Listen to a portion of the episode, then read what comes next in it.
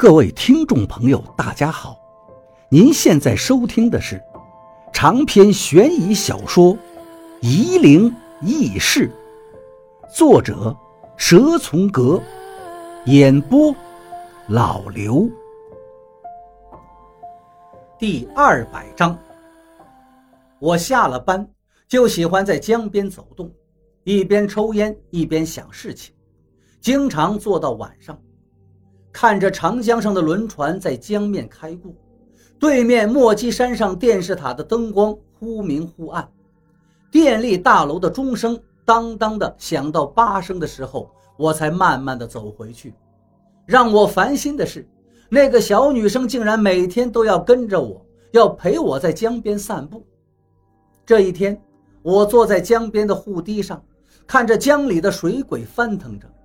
小女生突然没来由的对我说：“徐哥，我家里给我换了个工作，你说我是去还是继续留在商场呢？”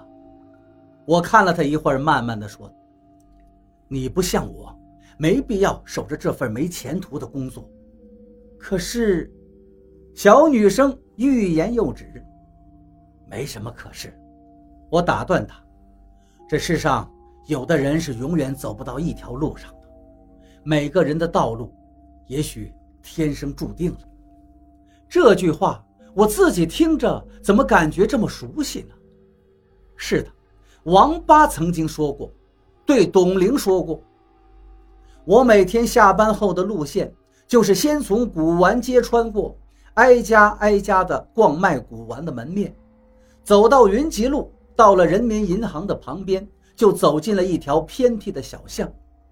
京剧团的老建筑里传出阵阵的学员练嗓的声音，有时候运气好，能听到京剧的伴奏和老演员的唱腔。我不用上去，就坐在下面的墙角，静静地听着。一个月之后，我在古玩街终于买到了一个陶埙。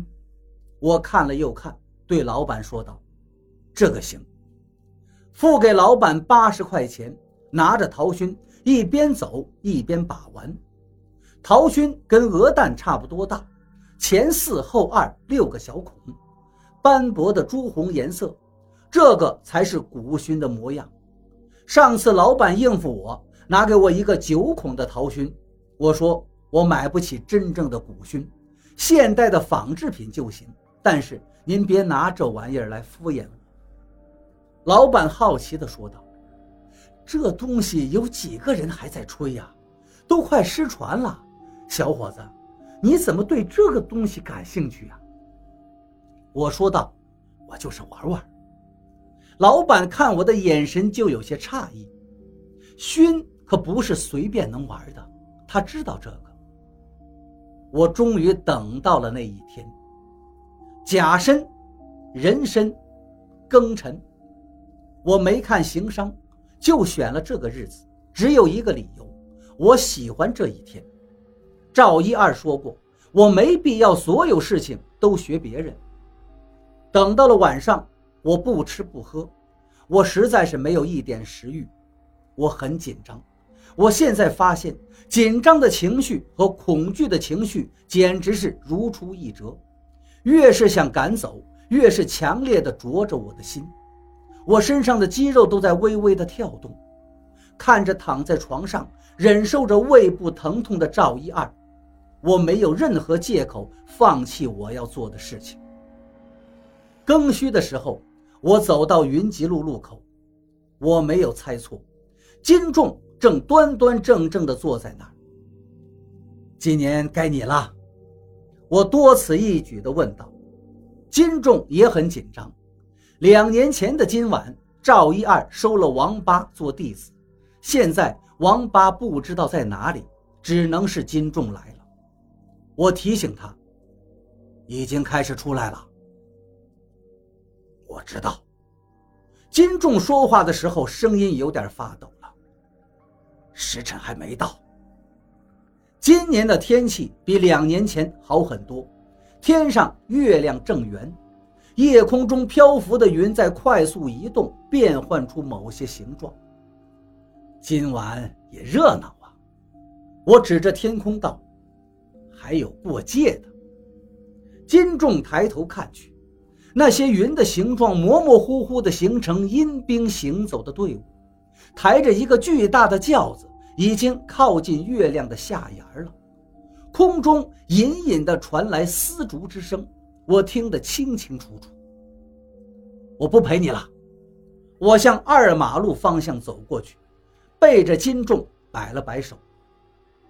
徐，金仲在我背后喊道：“能不能？你求我吗？”我站住，算是我求你了。金仲的口气很软。我师兄当年也很苦，他从小被人看不起，这你知道的。他喜欢扮女人唱戏。金仲把他的情绪全部向我敞开了。楚大、金仲还有我，都是从小被人欺凌，我们都经历过相似的童年，性格或多或少都有点扭曲。金仲在用这个央求我，我们都是同病相怜的人。我没有回答他，继续走。辛亥时，电力大楼的钟声敲响了十一下。每年的今天都是如此，只是能够听到的人并不多。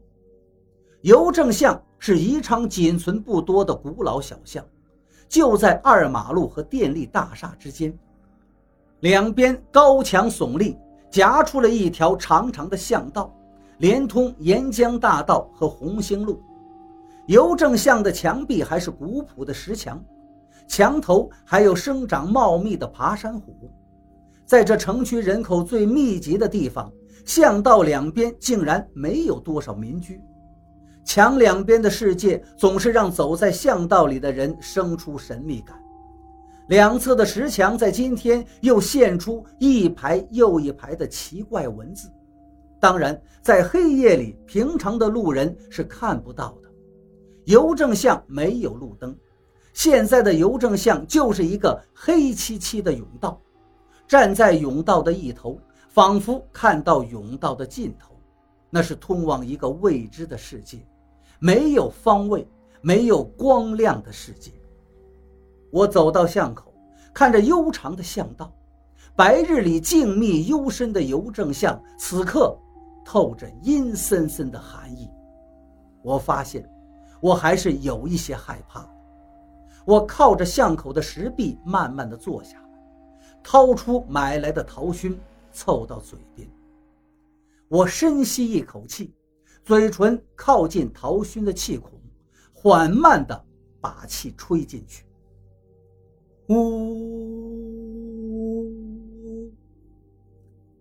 低沉惨恻的熏声传进夜空。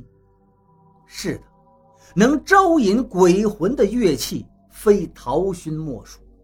我只学了几天，手指非常的不熟练，但是已经够了，足够。